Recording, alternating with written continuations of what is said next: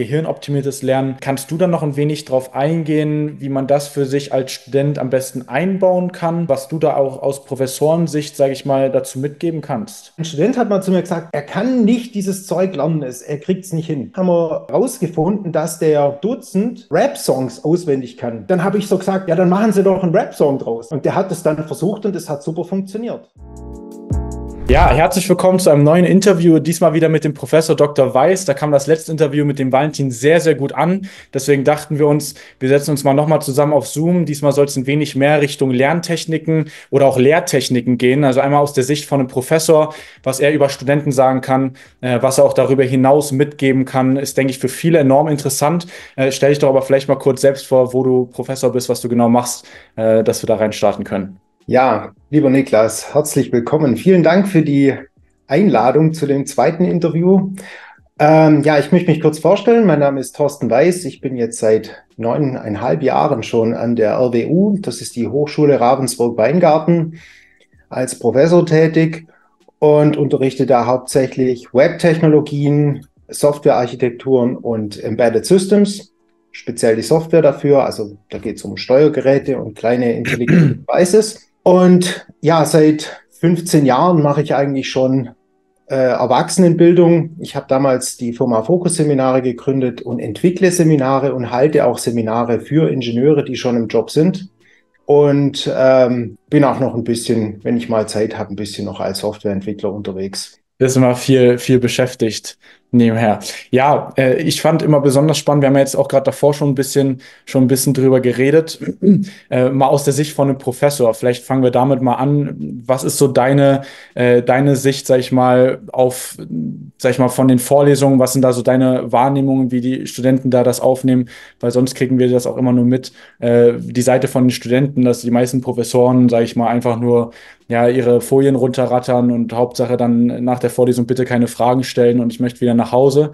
Ähm, was ist so da deine Sicht, sag ich mal, wie du das von den Studenten wahrnimmst? Ich glaube, das ist somit ein sehr, sehr interessanter Punkt. Ja, also ich kann sagen, dass ich nach wie vor super Leute habe in den Kursen. Ähm, sehr unterschiedliche Leute natürlich. Das liegt jetzt daran, dass ich in zwei Studiengängen tätig bin. Zum einen in der angewandten Informatik, wo man halt die technisch orientierteren Teilnehmer hat und in Mediendesign, was viel Informatikanteil hat jetzt bei uns, aber eben ähm, auch viel gestalterische Inhalte. Ja, also was mir auffällt und was ich immer gerne am Beginn der Vorlesung frage ist, was ist denn Ihr Auftrag eigentlich an mich? Ja, also wir verbringen ja relativ viel Zeit miteinander, meistens zwei Vorlesungen in der Woche, was drei Stunden sind. Vielleicht sind noch Übungen und weitere Termine dabei. Und da interessiert mich schon, was, was wollen die Studierenden? Ja, was wollen die lernen? Und was kann ich Gutes für sie tun? An welcher Stelle ihres Wissensportfolios kann ich noch was hinzufügen. Und da fällt man halt oft auf, dass bei einigen Studierenden gar nicht so viel kommt. Ja, also wenn man da mal dann reinfragt, merkt man ein bisschen, dass viele Studierende vielleicht noch gar nicht so die Gelegenheit oder den Impuls hatten, sich über ihre Motivation, warum sie das studieren, nochmal klar zu werden. Und das sind wirklich spannende Gespräche, wenn wir da vielleicht auch öfters mal nach der Vorlesung uns noch austauschen und darüber nachdenken, wie ist denn der Job als Informatiker oder als Mediendesigner? Wozu braucht brauche ich jetzt wirklich diese Skills und wo kann ich die einsetzen? Und ähm, meine Erfahrung ist halt, wenn man so eine Vision aufmacht, wo man sagt, okay, äh, da geht's hin, dann ist auch die Motivation fürs Lernen deutlich höher, wenn man dann einfach schlichtweg weiß, wozu man das Ganze macht. Wenn ich dazu kurz einhaken kann, also das ist auch ein Riesenthema, äh, was, was wir von ganz, ganz vielen Studenten immer wieder hören, dass man so sagt, so, äh, ja, was willst du eigentlich mit deinem Studium dann anfangen? Und dann kommt, ja, ich will mal vielleicht zu, zu Google und so weiter oder äh, dann bei Facebook arbeiten und dann fragt man noch einmal warum oder vielleicht danach noch einmal warum und dann hört es schon auf. Also, dass bei ganz vielen das so ist, so an der Uni, ja, ich mache es halt, weil es jeder so nach der Schule gemacht hat und viele eben das gar nicht so wirklich nutzen, eben auch die, die Möglichkeiten, die ja auch die, die Uni ja bietet, über verschiedene äh, Veranstaltungen, die ja gegeben werden, oder auch die Professoren, die ja dort sind, auch einfach mal darauf zuzugehen, was kann man denn da später mal machen. Deswegen fand ich das super spannend, was du da gesagt hast, dass du da mal die Frage mal umdrehst, weil viele gehen so in die Vorlesung rein und sagen dann, ja, ich gehe jetzt hier hin, um vom Professor das Wissen zu bekommen. Und dass du es mal ganz anders rumdrehst, wie ja du auch meintest, was ja eigentlich der Sinn dahinter ist. Du hattest, glaube ich, gesagt, du sagst ja, ja, ich werde hier bezahlt vom Staat, sogar ja von euch im Grunde, dass davon wird mein Gehalt getragen. Das heißt, ich habe einen Auftrag an euch und nicht ihr, äh, dass es nicht andersrum gedreht ist. Also das fand ich super, super spannend, ähm, dass du da, sag ich mal, versuchst, also diese Motivation hinter dem Studium mehr zu wecken, was ja auch ein enorm wichtiger Punkt ist, weil sonst sitzt du nach dem Studium da und weißt eigentlich immer noch nicht so genau, wo, warum du das überhaupt machen willst. Absolut, ja. Also interessanterweise kommt dann bei diesen Gesprächen eben die Motivation bei vielen Leuten auf. Es gibt aber natürlich auch welche, die das schon relativ klar wissen, wozu mhm. sie das lernen und wozu sie welches Fach brauchen können. Aber ich finde es halt wichtig, das nochmal mit den Leuten ähm, nochmal zu besprechen. Es gibt natürlich auch welche, das möchte ich nicht verschweigen, ähm, die eine Haltung haben und sagen, ja, der ist ja irgendwie da und der soll mich jetzt mal motivieren und wenn er das nicht schafft, dann ist die Vorlesung nichts. Ja. ja, dazu muss man jetzt allerdings kurz einen Ausflug auch in die persönliche Weiterentwicklung, ins Coaching äh, reingehen und da wird man schnell finden, dass man von außen Leute eigentlich nicht motivieren kann. Mhm. Was aber geht, ist, dass ich sie demotiviere. Also wenn ich eine sehr schlechte Lehre machen würde, dann hätten sie erst recht keine Lust mehr, aber die eigentliche intrinsische Motivation zu wecken, das ist auch ein bisschen äh, die Verantwortung der einzelnen Leute. Und das gelingt auch hier und da natürlich dann äh, sehr, sehr gut. Wenn ich da mal noch mal kurz einhaken kann, äh, viele Studenten sagen eben, ich gehe so in die Vorlesungen und äh, weiß auch BWL oder Ingenieurwesen oder Informatik interessiert mich an sich das Fach, aber wirklich so eine tiefere Motivation habe ich nicht für mich. Was könntest du da mitgeben, wie man sowas denn für sich findet, wenn man jetzt sagt, okay, ich habe das jetzt für mich eingestanden, aber ich möchte das jetzt vielleicht mal ändern? Mhm. Also was ich schon oft festgestellt habe, wenn ich jetzt zum Beispiel mit Studierenden rede, die aus dem Praktikum kommen, dann beschäftigen die sich manchmal mit Themen, wo auf den ersten Blick vielleicht ein bisschen trocken oder langweilig oder vielleicht sogar ein bisschen, ja, wie soll ich sagen, ein bisschen lahm sich anhören, ja. Aber dadurch, dass sie jetzt sehr intensiv mit diesen Themen gearbeitet haben und da eine Kompetenz aufbauen konnten, ein gewisses Standing in der Firma aufbauen konnten ähm, und technisches Wissen einbringen konnten, ähm, ist die Motivation massiv gestiegen. Also durch das Tun, durch das Anwenden und durch die Entwicklung der Kompetenzen, dass man was kann in der Firma oder im Projekt, ähm, führt häufig dazu, dass die Leute einfach sagen, ach, jetzt weiß ich, wozu ich das brauche und äh, das motiviert mich. Also von dem her, Projekte machen. Ähm, deswegen mache ich zum Beispiel sehr viele Fächer mit Projekten, weil da ganz viele unterwegs sagen, ach, und am Anfang dachte ich, das ist gar nichts für mich, aber jetzt macht es voll Spaß. Ja, oder manche sagen, ich dachte, das ist voll mein Ding und jetzt habe ich es gemacht ja. und ich sage, hm, doch lieber eine andere Richtung. Also durch dieses aktive Tun denke ja. ich, dass man an der Motivation sehr viel machen kann. Ja, also das ist ein sehr, sehr guter Punkt. Das sprechen wir auch ganz viel in unseren Videos an, dass wenn du nur durchs Studium durchgehst und deine ganzen Klausuren vielleicht auch gut bestehst, aber nie mal in die Praxis gegangen bist, nie mal wirklich heißt, was bedeutet es denn jetzt wirklich, eine App zu programmieren, was ja bei dir zum Beispiel Thema ist, oder eine Website zu designen oder auch als Ingenieur in, in, in der Entwicklung zu stehen für in der Automobilindustrie oder was es noch alles gibt dass du dann es sehr, sehr schwierig wird, überhaupt, sag ich mal, hohe Kompetenzen aufzubauen und auch eben eine klare Motivation fürs Studium zu finden. Also finde ich das spannend, dass du das selber sagst. Vielleicht, weil mich es auch interessieren würde, wie hattest du das damals im Studium gemacht? Was hattest du überhaupt studiert und äh, hattest du da auch dann schon Praktika gemacht? Was waren da so deine Erfahrungen? Ja, wenn du möchtest, kann ich da kurz aus dem Nähkästchen plaudern, wie das bei mir war, wenn du das möchtest. Ähm, ja, ich bin in einem Haushalt aufgewachsen, wo sehr viel Technik rumlag. Ja, mein Vater ist Elektriker und da lagen immer schon Kabel und ganz viele Elektronikteile und so weiter rum. Und das hat mich schon immer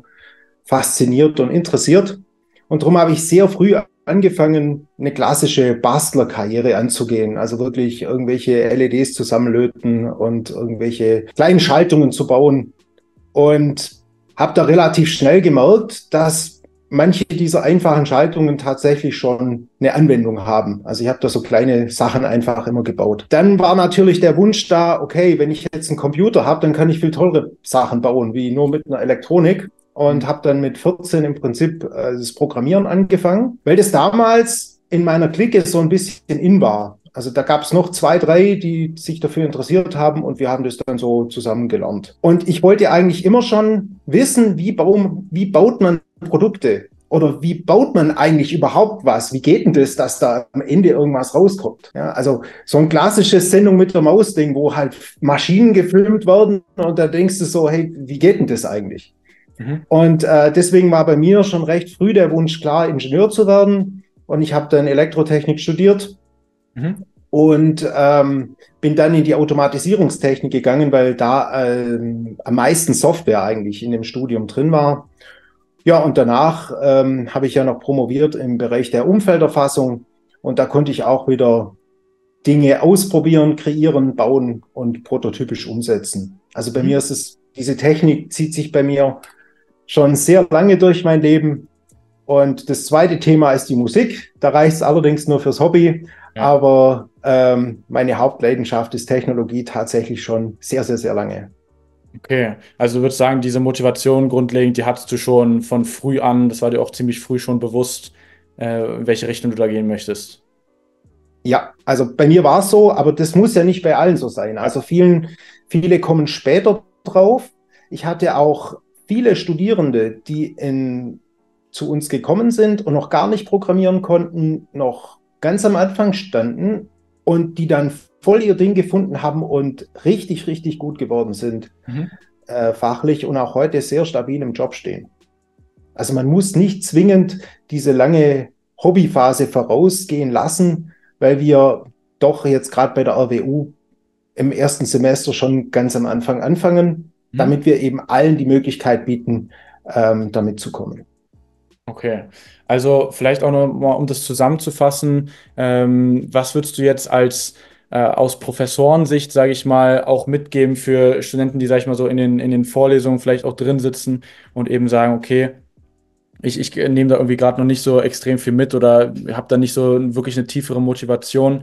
Was würdest du denn sagen? Was äh, würdest du dir denn da vielleicht auch teilweise mehr von deinen Studenten noch wünschen oder wo du denkst, das würde vielen nochmal weiterhelfen, wenn du das nochmal kurz prägnant nochmal mitgeben kannst? Was auffällt manchmal ist, dass Wissen für Klausuren so gelernt wird, eine Woche vor der Klausur, dann kommt man irgendwie durch und dann zwei Semester später merkt man, oh Mist, das hätte ich ja jetzt doch nochmal gebraucht. Da muss ich ein bisschen sagen, natürlich wird jetzt jeder Dozent sagen, ja, das ist jetzt wichtig, was ich jetzt erzähle. Aber da sollte man doch ein Gefühl dafür kriegen, was wirklich wichtig ist. Also in den ersten Semestern, ich kann jetzt halt für Informatik sprechen, wäre es schon wichtig, dass man beispielsweise Programmierkonzepte gut versteht und gut anwenden kann.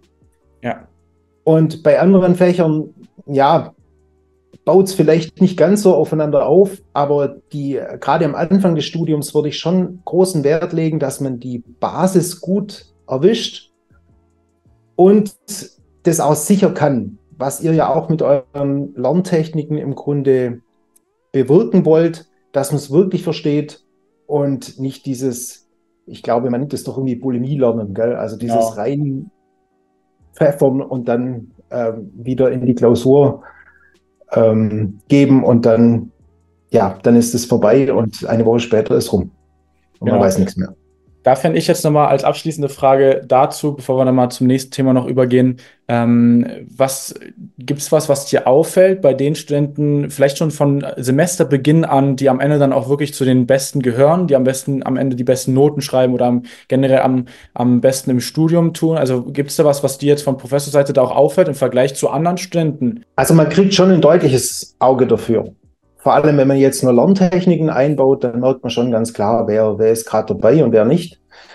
Allerdings kann man das gar nicht so sagen und ich würde es auch nicht tun. Ich gehe in jede mündliche Prüfung zum Beispiel wirklich unvoreingenommen rein und manchmal ist man total überrascht. Also es gibt teilweise Leute, die habe ich noch nie gesehen und die wissen gar nichts. Also die waren gar nie in der Vorlesung und dann kommen die und wissen überhaupt gar nichts irgendwie Bescheid.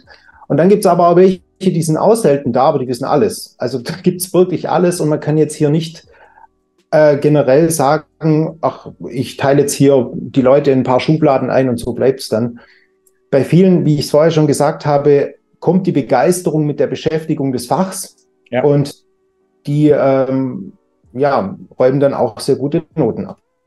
Okay, sehr cool. Ja, dann vielleicht mal, um aufs nächste Thema noch überzugehen. Du bist ja nicht nur Professor, sondern hattest auch am Anfang schon angesprochen, du machst nebenher auch selber äh, Fokusseminare, heißt es ja, glaube ich, wo du auch für Ingenieure ja. das weitergibst, also oder Lehrtechniken vermittelst. Ähm, was ist denn da deine Hintergrundstory? Wie, wie hat sich das ergeben? Wie kam es dazu? Ja, also Seminare, Fortbildungen mache ich schon sehr lange. Ich bin da mal durch Zufall äh, dran gekommen, so einen VHS-Kurs zu machen, wo ich im ersten Semester war. Also das war ein bisschen interessant, weil ich da ja damals noch 21 war, weil wir hatten ja noch 13 Jahre Schule und alles. Da war man ein bisschen älter als heute und auch Zivi und so. Und ja, dann stehst du mit 21 vor Teilnehmern, die teilweise über 50 sind und erzählst mhm. denen mal irgendwas über Computer. Und ich habe mich damals übertrieben vorbereitet auf das ganze Ding und habe das dann auch so nach den Bewertungen und nach den Teilnehmerstimmen ganz gut gemacht und habe das auch recht lange gemacht. Also so hat das angefangen. Und äh, während meiner Promotion habe ich da gar keine Zeit mehr dafür gehabt und danach hatte ich wieder Lust, solche Seminare und ähm, Weiterbildungen für vor allem jetzt technische Berufe anzubieten und habe die Fokusseminare gegründet. Und im Rahmen dessen habe ich mich sehr viel mit Lehrtechniken beschäftigt. Also du machst Lerntechnik, ich mache Lehrtechnik. Mhm. Und das ist ein wichtiger Unterschied. Wenn du erlaubst, würde ich da noch mal kurz drauf eingehen, was da der Unterschied ist. Klar. Ja. Also eine Lehrtechnik, da geht es darum, dass ich als Dozent, das gilt jetzt als Seminarleiter genauso wie als Professor, ist mein Job, zu einem Thema die wichtigsten Fakten zusammenzutragen und gut aufzubereiten. Ja, da gibt es verschiedene Werkzeuge. Man kann, ich mache das mit einem selbstentwickelten Verfahren, mit sehr komprimierten Zusammenfassungen, mit einer Kombination von, von Medien und so weiter. Das funktioniert sehr, sehr gut. Es gibt aber auch dann bei der Vermittlung Werkzeuge wie das Master-System ist ein bisschen in Vergessenheit geraten, aber das funktioniert sehr, sehr gut. Dann gibt es Techniken wie Accelerated Learning oder auch die Suggestopädie, mhm. die sehr spielerisch ist und bei Ingenieuren gar nicht funktioniert. Das muss ich okay. gleich vorweg sehen. Aber die anderen Sachen sind ähm, sehr gut umsetzbar bei Technologen. Technologen lieben Systeme und wenn du es schaffst, ein System zu finden, dann ähm, können die das meistens sehr schnell und gut annehmen. Jetzt habe ich das alles aufbereitet und ein guter Trainer ist in meinen Augen noch in der Lage, seine Erfahrungen damit reinzubringen. Also wenn ich jetzt ein Seminar zur objektorientierten Programmierung oder Softwarearchitektur anbiete, was ich gerade sehr oft mache, dann ähm, bringe ich da meine Erfahrungen rein, weil ich die Probleme der Softwarearchitektur schon oft mit Leuten gelöst habe. Also ich habe das schon oft bei Firmen eingeführt und weiß, was funktioniert und was nicht funktioniert. Und diese Fragen beantwortet jetzt ein Lehrbuch nicht. Und das macht in meinen Augen ein gutes Seminar aus. Ich muss sehr viel Zeit sparen und ich muss äh, am Ende wirklich wissen, das nehme ich, das nehme ich nicht, das eignet sich dafür, das, ne, das eignet sich hierfür. Und äh, bei mir selber so, wenn ich jetzt, ich besuche ja auch selber viele Seminare, äh, wenn ich irgendwas lernen will oder mich weiterbilden will, wenn das nicht drin ist, dann ist es für mich ähm, irgendwie nicht so gut. Ja, also das ja. möchte ich immer so haben. Ich will viel Zeit sparen, ich will Erfahrungswissen von demjenigen haben. Und das ist auch der Grund, warum ich nur Sachen trainiere, die ich selber tue. Ja. Also auch an der Hochschule und auch ähm, als Seminar jetzt und ähm, Dinge zeige, die sich etabliert haben in den praktischen Projekten und auch im praktischen Leben, ganz einfach. Ja. Okay. Und äh, ja, vielleicht, ach so, ja, ich wollte noch ähm, das abgrenzen. Jetzt habe ich das Wissen vermittelt.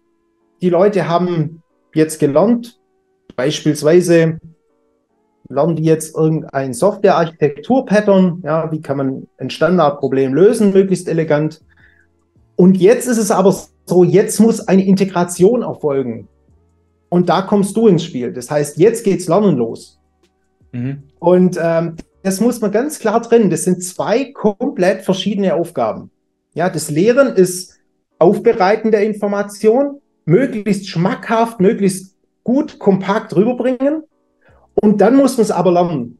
Und ja. bei diesem Lernen ist es leider so, dass das, ich habe bisher noch keine Technik gefunden, die das abnimmt. Ich kann es zwar so erklären, dass man sich leicht merken kann, aber die Integration in die Projekte muss jeder selber machen und ähm, selber in seinem Kopf vernetzen, weil wir lernen vernetzt und ja. ich muss ja das an mein privates, ganz privates Netzwerk im Gehirn anpassen, damit es da möglichst gut reinpasst und auch in meine Probleme gut reinpasst, weil jeder Softwareentwickler arbeitet ja in einem anderen Feld, an anderen Themen und da ist es ganz wichtig, dass man das dann verinnerlicht.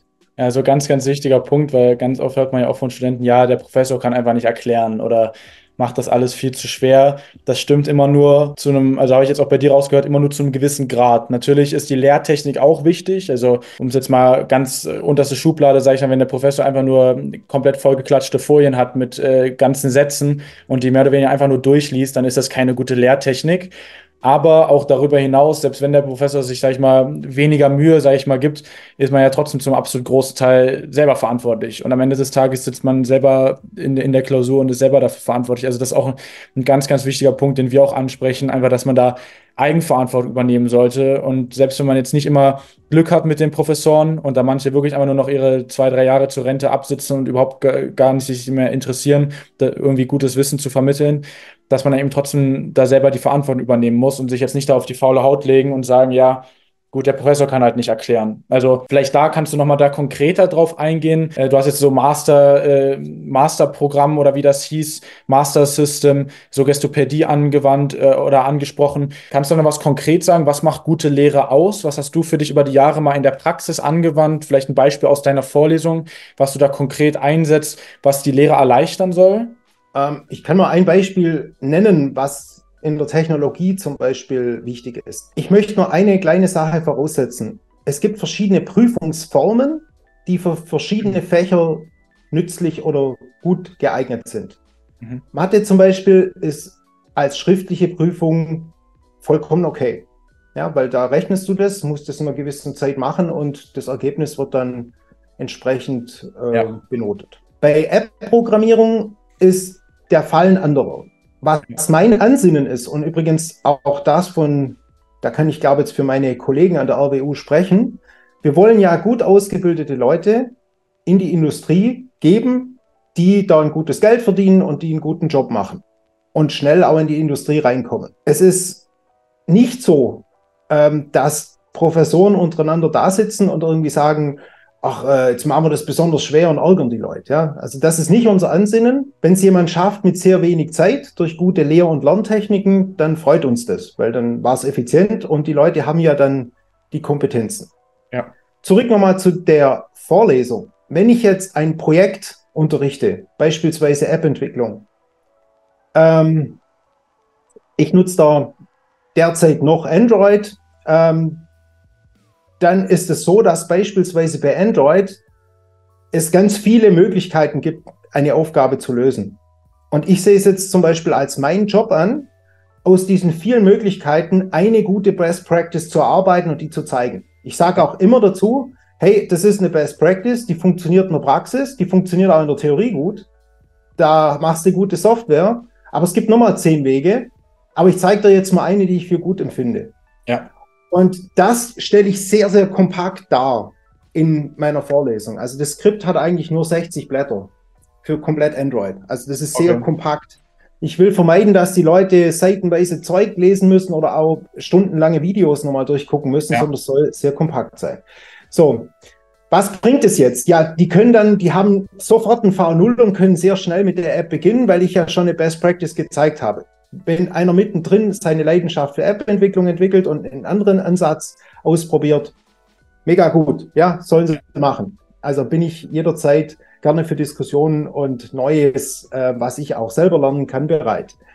Also man muss da gucken, welche Form ist das. Wenn ich jetzt eine andere, ein anderes Fach nehme, bei mir ist das zum Beispiel Embedded Systems, das ist eine mündliche Prüfung, weil es da um Konzepte geht. Ja, da geht es um Konzepte, wie wird ein Gerät entwickelt, und ähm, wie ist der grundlegende Aufbau von dem Ganzen? Das kann man mündlich sehr gut abprüfen. Da muss ich dann aber anders lernen und eine andere Aufbereitung des Stoffs haben.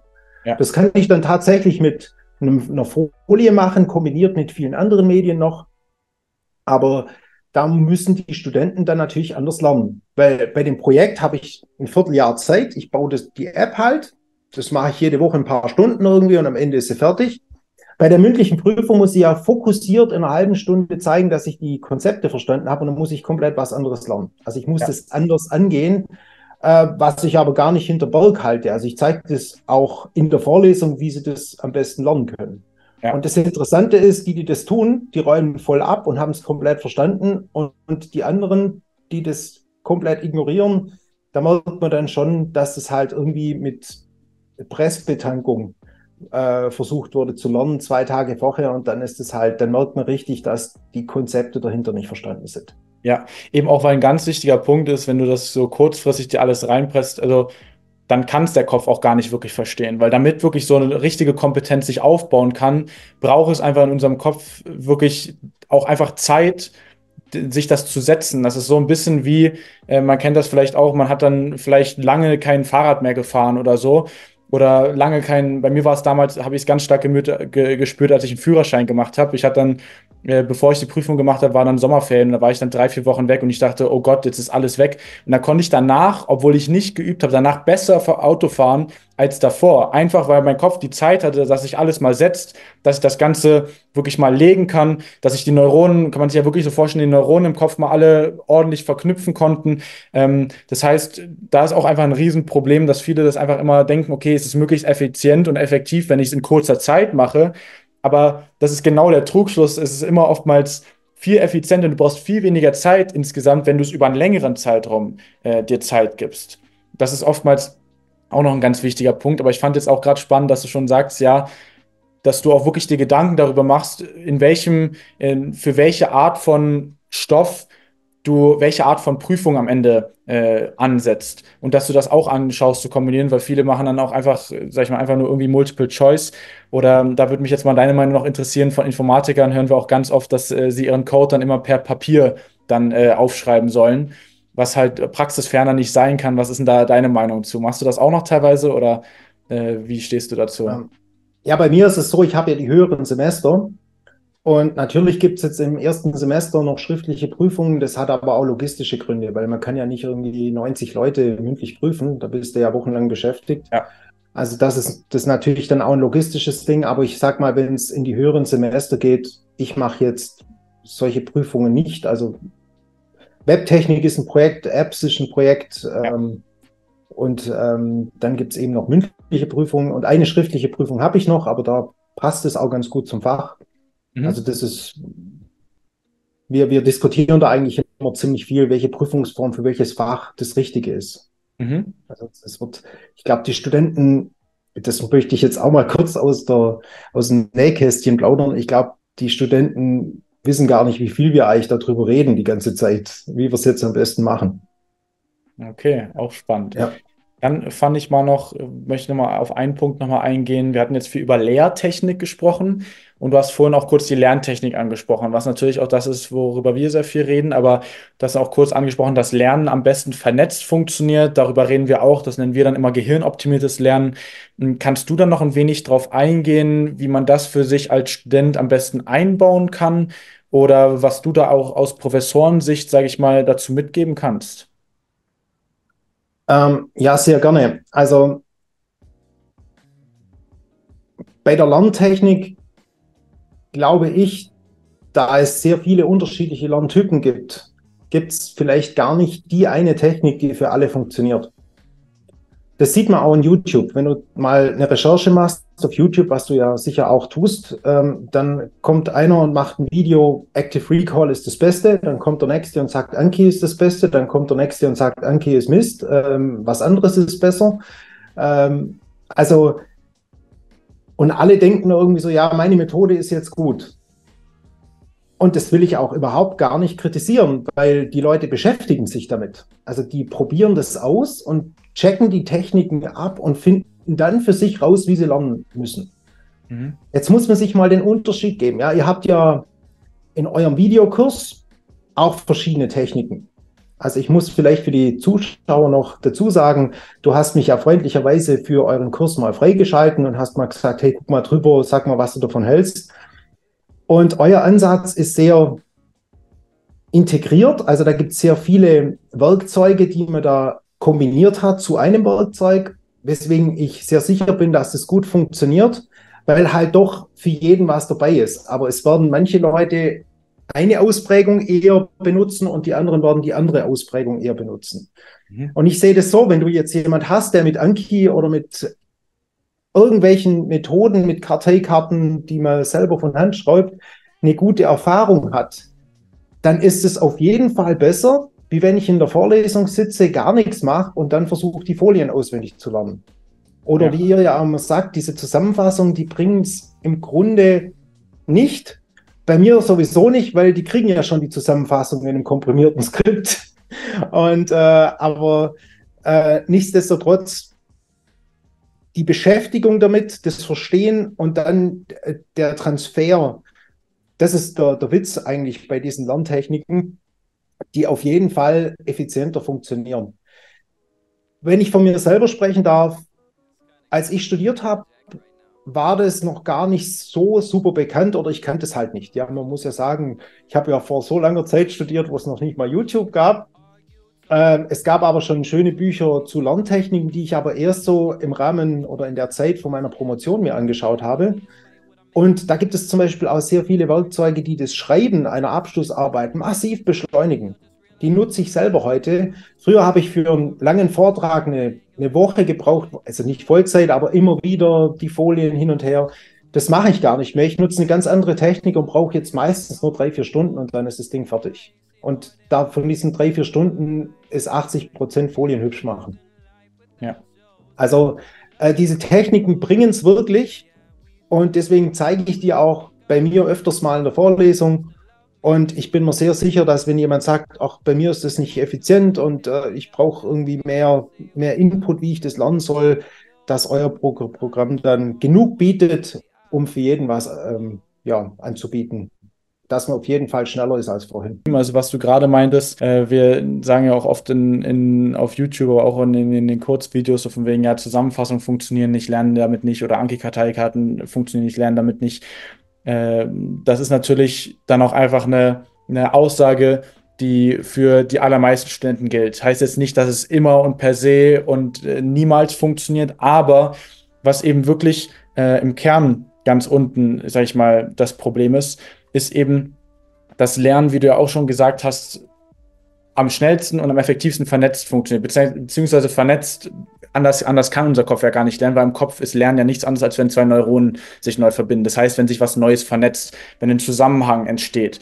Und einfach die Art und Weise, warum wir das auch so, so prägnant äh, sagen, ist eben, weil die ganzen klassischen Methoden, also mit, wie man es aus der Schule kennt, mit den Zusammenfassungen und mit Anki und mit vielen Karteikarten, dass einfach immer auf eine Art und Weise gemacht wird, dass am Ende der Kopf sehr, sehr passiv bleibt und überhaupt nicht sich groß darauf fokussiert oder die Techniken das gar nicht wirklich beschleunigen, dass der Kopf sich schnell vernetzt, sondern oftmals eher sogar behindern, diesen ganzen Prozess, indem du eben dir sehr, sehr viele Seiten schreibst äh, und einfach nur runterschreibst und dann, dann es oft nochmal durchliest und einfach nur stumpf ganz viele Altklausuren übst oder dir hunderte an Karteikarten erstellst. Das sind alles dann an sich sind die Methoden jetzt nicht äh, komplett falsch und nur äh, schrecklich und so weiter, aber einfach die Art und Weise, wie man das Ganze einsetzt, das entscheidet das Ganze. Ja, ist ja wie mit einem Messer, da kann man einmal ein super Gericht draus machen oder du kannst halt einen Menschen damit äh, umbringen, sage ich mal. Das heißt, es kommt immer nicht, das Werkzeug ist dann nicht schlimm, sondern es kommt immer darauf an, wie man das Ganze eben anwendet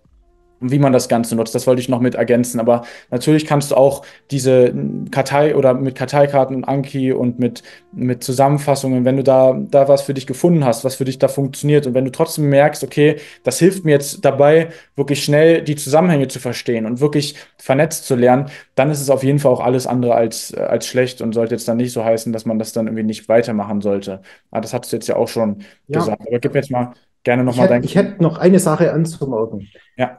Ähm, in jungen Jahren ist ja sowas auch vielleicht eine Forschungsaufgabe für sich selber, um sich selber besser kennenzulernen. Ja. Und wenn ich jetzt ein Fach lernen muss, das mich vielleicht nicht so interessiert, und ich schmücke das aber mit einer neuen Lerntechnik auf, die ich mal ausprobiere, dann wird das auf einmal viel spielerischer und nimmt vor allem ganz viel Emotion raus. Also so was wie, ach, wieso muss ich das lernen? Und dann ist man vielleicht ein bisschen wütend oder so. Nee, dann äh, biete ich mal an, seht es doch mal wie eine Forschungsaufgabe. Ich erforsche jetzt mich selber, wie ich auch sowas, was mich nicht interessiert, schnell lernen kann, weil das wird im Job ja auch dann wieder passieren, dass man sich Dinge merken kann, die einen nicht so interessieren.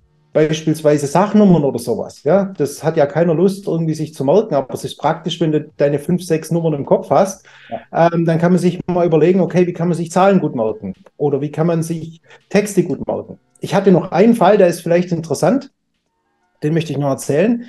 Ähm, ein Student hat mal zu mir gesagt, er kann nicht dieses Zeug lernen, er kriegt es nicht hin.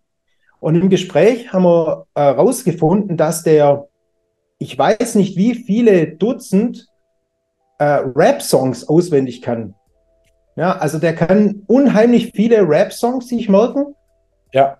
Und ähm, dann habe ich so gesagt, ja, dann machen Sie doch einen Rap-Song draus. Ja, also verpacken Sie das doch in Reimform, weil eine der Lernformen ist das rhythmisch-musikalische Lernen und die können das einfach. Und der hat es dann versucht und es hat super funktioniert. Ja. Also in, in, der Informatik oder im Ingenieurwesen ist es ja so, dass man doch sehr stark auf dieses mathematisch-logische geht, aufs Visuelle geht.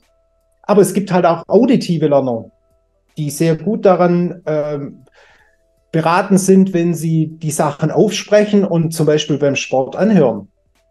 Also das muss man für sich rausfinden und dann macht auf einmal so ein lahmes Fach gar nicht mehr so viel aus, weil ich das als Challenge ansehen kann, wie ich das jetzt in mein Gehirn reinkriege. Also deswegen würde ich immer diese Techniken ausprobieren und ich probiere auch selber ständig Sachen aus. Ich äh, lerne ja auch, ich bilde mich ja ständig weiter, auch in fachfremden Gebieten und äh, entdecke da ganz interessante Sachen, wie es dann doch nochmal leichter geht, sich zu merken. Ein Beispiel sind auch Eselsbrücken, ja, die man in ganz vielen Bereichen äh, benutzen kann. Das kennen wir alle von Tonleitern oder ähnlichem. Ja, das benutze ja. ich bis heute. Ja, wie viel waren jetzt nochmal die drei Bs? Ah ja. Und dann äh, sage ich mir das Sprüchchen im Kopf auf. Ja. Ja, super spannendes Beispiel, was du gerade gesagt hast. Jetzt sollte natürlich jetzt nicht heißen, äh, dass jeder jetzt äh, in Gedichtform sein ganzes Skript äh, rüberpacken sollte, aber äh, gerade was du jetzt meintest, so von wegen, ja, ich kann das nicht lernen, das ist, das ist ein sehr, sehr gutes Beispiel, weil jeder kann lernen. Das ist ja was, was, was wir Menschen immer machen und äh, das Beispiel, was wir auch immer wieder bringen, ist, dass man sich einfach mal an den letzten Urlaub erinnern soll oder auch an den Urlaub von vor fünf Jahren. Da gibt es auch noch Punkte, an die du dich jetzt noch erinnern wirst, obwohl die, du sie nur ein einziges Mal erlebt hast und danach nie wieder. Und vielleicht sogar auch nur ganz selten wiederholt hast, wenn überhaupt. Und trotzdem wird man sich daran erinnern können. Und da lässt sich dann immer sehr, sehr viel auch ableiten, das eben fürs Studium zu machen. Fand ich spannend. Ich hatte das noch nicht gehört mit, mit in den Rap-Song, äh, aber ist sicher auch eine ganz coole, eine ganz coole Anwendung. Weißt du, du hast, du hast ja Leute zum Beispiel, die lesen einmal ein Schauspielskript und können das auswendig. Ja. Oder manche hören zweimal einen Song und können den Text auswendig. Und das deutet sehr stark darauf an, dass du eine hohe, ein, ein musikalisch-rhythmischer Lerner bist. Oft können die auch gut tanzen. Und äh, warum nicht auf diese Entdeckungsreise gehen? Also wenn mir jemand in Reimform das Richtige sagt, äh, würde ich wahrscheinlich grinsen, aber wenn es richtig ist, ja, also ich möchte jetzt nicht irgendwie jemand anstiften, alles in Reimform hier zu machen, aber wenn, wenn es hilft, äh, sich Dinge zu merken, warum denn nicht? Ja, schalt deine Drum Machine ein und äh, rappe den Stoff halt mal vor. Klingt jetzt ein bisschen komisch, aber es gibt halt äh, Lerntypen, wo das funktioniert. Genauso wie es auditive gibt, wie es visuelle gibt, wie es kinästhetische gibt. Kinästhetische Lerner sind auch interessant. Da ist immer gut, wenn die was zum Fummeln haben in der Hand. Also irgendwie, ähm, die müssen während dem Lernen immer was machen. Also wirklich zum Beispiel Knete oder sowas, ja, wo die halt dann was machen können und lernen dann dadurch leichter. Das sind ähm, alles Dinge, mit denen man sich mal beschäftigen kann. Und wenn man das eben so spielerisch angeht, äh, wächst die Motivation auf jeden Fall und man sieht es eher wie ein Spiel und nicht wie so, oh Mist, jetzt muss ich hier. Was ganz, ganz viel Wichtiges, nur ich möchte trotzdem nochmal mit den Lerntypen nochmal als kleinen Disclaimer dazu ausgeben, dass man sich dazu jetzt auch nicht zu sehr versteifen sollte. Also kriegen auch von manchen so das Feedback, okay, ja, ich bin ein auditiver Lerner, das heißt, ich kann das nur so oder so lernen. Und das stimmt eben dann auch wieder nicht. Also äh, da ist auf jeden Fall was dran, dass man, dass jeder da bestimmt so ein eigenes Talent für hat, wie man Stoff und Information generell für sich am besten aufnimmt. Aber das heißt jetzt nicht, dass es anders dann überhaupt nicht geht und man sich darauf versteifen soll. Ich denke aber, du hast jetzt sehr, sehr viele, sehr wertvolle äh, Aspekte genannt, dass man da generell auch mal mit mehr Spaß rangehen sollte. Also das Lernen nicht immer so dieses ist wie, okay, äh, es ist alles immer anstrengend und Arbeit und macht überhaupt keinen keinen Spaß und ich muss das jetzt machen, muss mich dazu überwinden, sondern kann halt auch heißen, okay, ich beschäftige mich mit den Themen, die mich wirklich interessieren um mir das mehr anzuschauen. Weil wenn man jetzt ein Videospiel und ein Computerspiel spielt, da lernt man ja auch fortlaufen. Man lernt, wie die Charaktere funktionieren, irgendwelche Techniken im Spiel. Und da ist das Lernen ja auch nicht anstrengend sondern da macht man es ja dann gern. Und ähnliche Aspekte kann man ja dann auch gucken, eben für sich in die Uni mit über zu, äh, zu übertragen, was du jetzt ja auch schon angesprochen hast. Also sehr, sehr viele wertvolle Tipps da auf jeden Fall an der Stelle. Um mal noch auf den letzten Punkt noch überzuleiten, wenn man natürlich sagt, okay, mir ist das, äh, ich habe jetzt schon einiges ausprobiert oder merke, ich kriege das selber nicht so richtig hin, dann kann es natürlich sinnvoll sein, sich da Richtung mal mit Seminaren oder mit Coaching, muss jetzt auch überhaupt nicht bei in uns zu sein, aber einfach mit Experten zusammenzusetzen, die das Ganze angehen. Ähm, wie, das machst du ja auch. Also, wie baust du das bei dir bei den Fokusseminaren, sage ich mal, ein? Und was ist generell so deine Meinung zu so Coachings, dass das sinnvoll ist? Wann macht das Sinn, wann macht das keinen Sinn? Also gehe da gerne mal nochmal als abschließenden Punkt nochmal drauf ein. Also, ich habe selber eine Coaching-Ausbildung gemacht, weil ich halt sehr viele Fragen auch immer gestellt bekommen habe und mich für Soft Skills schon seit inzwischen 25 Jahren interessiere. Ähm, das macht dann Sinn, wenn man halt vor einer Fragestellung steht. Das klassische Coaching jetzt. Ja. Also die meisten Coaching-Aufträge sind ähm, Entscheidungen und aber auch sich selber besser kennenzulernen, seine Ressourcen kennenzulernen, seine Vision zu entwickeln. Also all das, was so im Inneren passiert. Ein Seminar ist eigentlich was anderes. Ein Seminar soll kompakt Wissen vermitteln. Und zwar Wissen, was wirklich im Berufsleben genutzt werden kann. Und der Sinn von einem Seminar sehe ich zumindest so, dass ich in sehr kurzer Zeit viel Input bekomme, mhm. aufbereitet und zwar getestetes Wissen, wie ich vorher schon gesagt habe. Und ähm, mit einer ganz wichtigen Sache der Trainer hat das Problem schon mehrmals gelöst. Ja. Also es ist jetzt wie bei euch, ihr habt schon mehrmals das Problem, ich tue mir schwer mit Lernen gelöst. Und durch dieses Lösen des Problems kommst du immer auf noch bessere Methoden und Techniken. Ähm, ohne jemand zu nahe zu treten, das merkt man manchmal bei äh, Videokursen, wenn das jemand hält, der noch nie das Ding vor Leuten gehalten hat, weil dann fehlt dir das Feedback. Du musst es vor Leuten machen und dann iterativ nach jedem Seminar nochmal überarbeiten und verbessern. Also es klingt jetzt ein bisschen komisch, aber bei mir gibt es nie ein Seminar, was genau gleich ist, weil ich bei jedem Seminar nochmal hier, da mache ich jetzt noch was rein und da mache ich jetzt noch was rein. Und dann wird es mit der Zeit immer besser und das ist mit Vorlesungen nicht groß anders. Ja. Dass es unheimlich viel Arbeit ist, brauche ich dir, glaube ich, nicht zu sagen bei den vielen Stunden Videokurs, wo du gemacht hast. Und ich schätze zum Beispiel den Zeitaufwand für die Vorbereitung der Android-Vorlesung mit den Best Practices mindestens auf 300, eher 400 Stunden. Bis du das alles untersucht hast, bis du das verschriftlicht hast, dann kommt ja dazu, dass sich das alle halb Jahr ändert und man muss das ändern. Das muss ich ja die ganze Zeit tun. Und jetzt hat man halt so als Student manchmal das Gefühl, ja, das könnte er ja machen, der ist ja eh da und das kostet ja alles nichts. Und das ist aber eigentlich nicht richtig, weil die Kosten bezahlt nur der Student nicht. Die werden ja also die Uni ist ja staatlich und da kommt dann auch äh, das Geld her, um das überhaupt zu ermöglichen. Wenn ich jetzt privatwirtschaftlich tätig bin, habe ich aber dasselbe Problem. Wenn ich dann samstags irgendwelche Best Practices entwickle, die ich dann später Ingenieuren zeige, dann brauche ich da extrem viel Zeit. Und deswegen gibt es die Seminare halt nicht umsonst.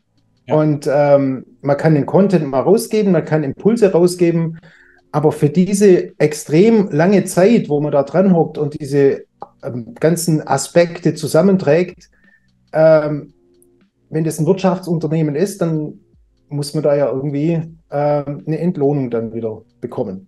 Ja.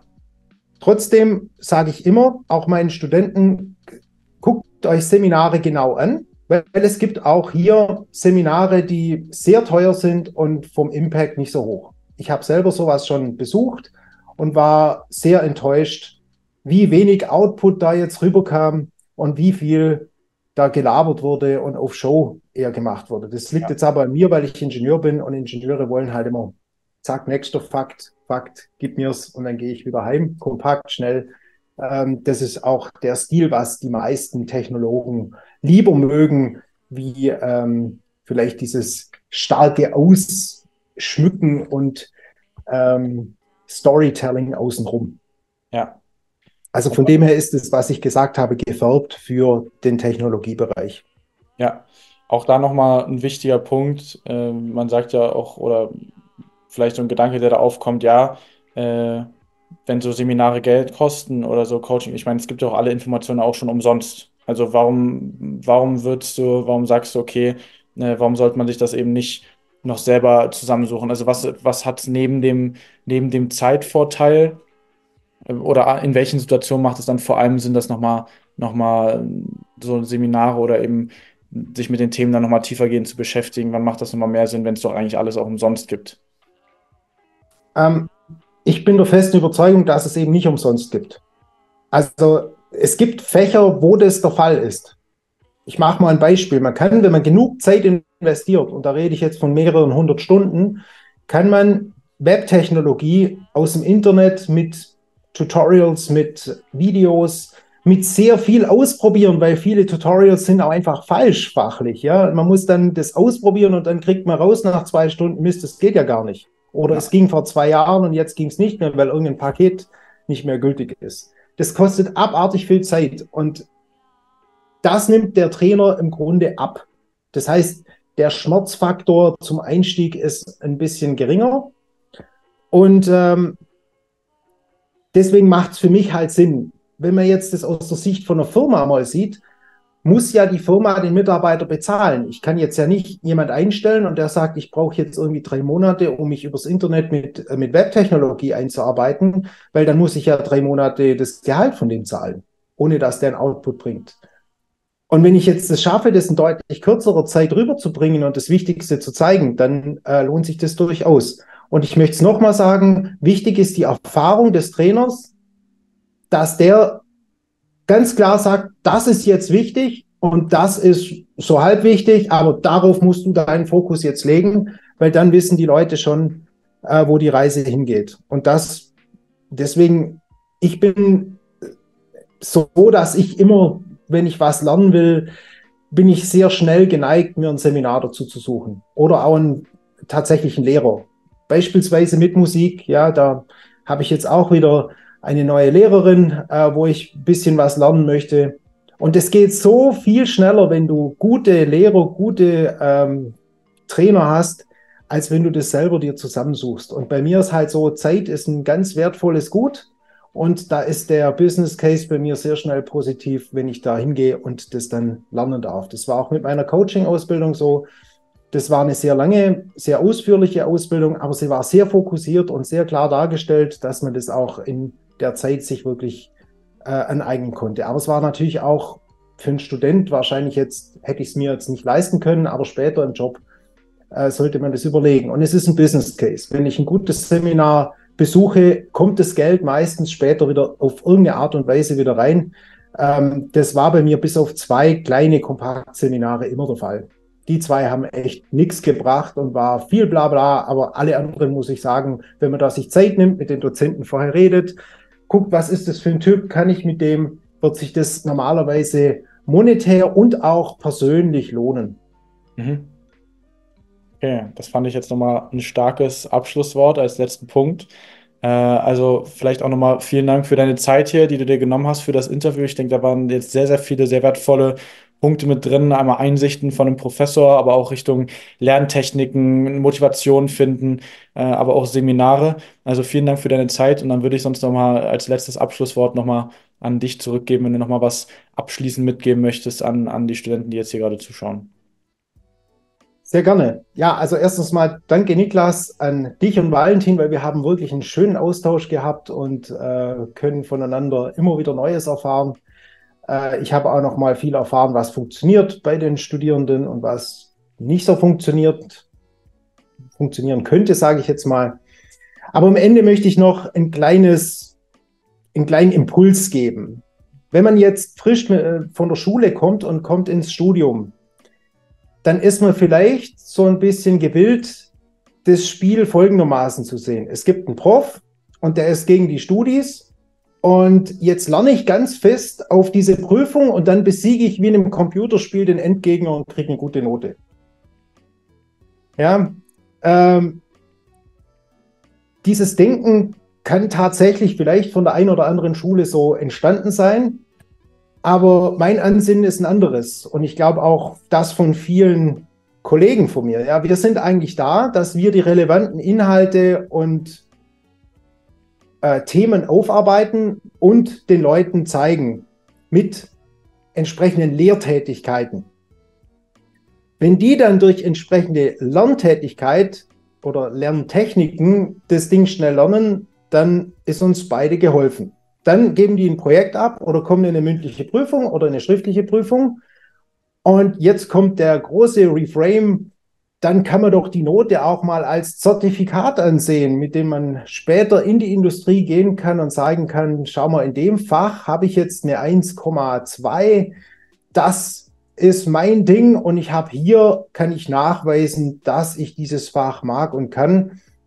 Und das ist übrigens auch was, was manche Teilnehmer fordern. Also die wollen eigentlich am Ende eine Art Bewertung haben oder ein Statement haben, äh, mit dem sie nachher in die Firma gehen können und zeigen können, ja, ich habe das gemacht, ich habe nicht nur die Zeit abgesessen, sondern ich habe es wirklich als Kompetenz umgesetzt und hier steht es, dass ich dieses Projekt gemacht habe. Und vielleicht äh, möchte der eine oder andere Student und Studentin das ganze Spiel mal so sehen. Und gerade an kleinen Hochschulen wie bei uns ist es dann doch so, dass wir ja schon mehr Support geben können, als vielleicht jetzt bei ganz großen Kursen, wie sie auch am Anfang des Studiums noch da sind.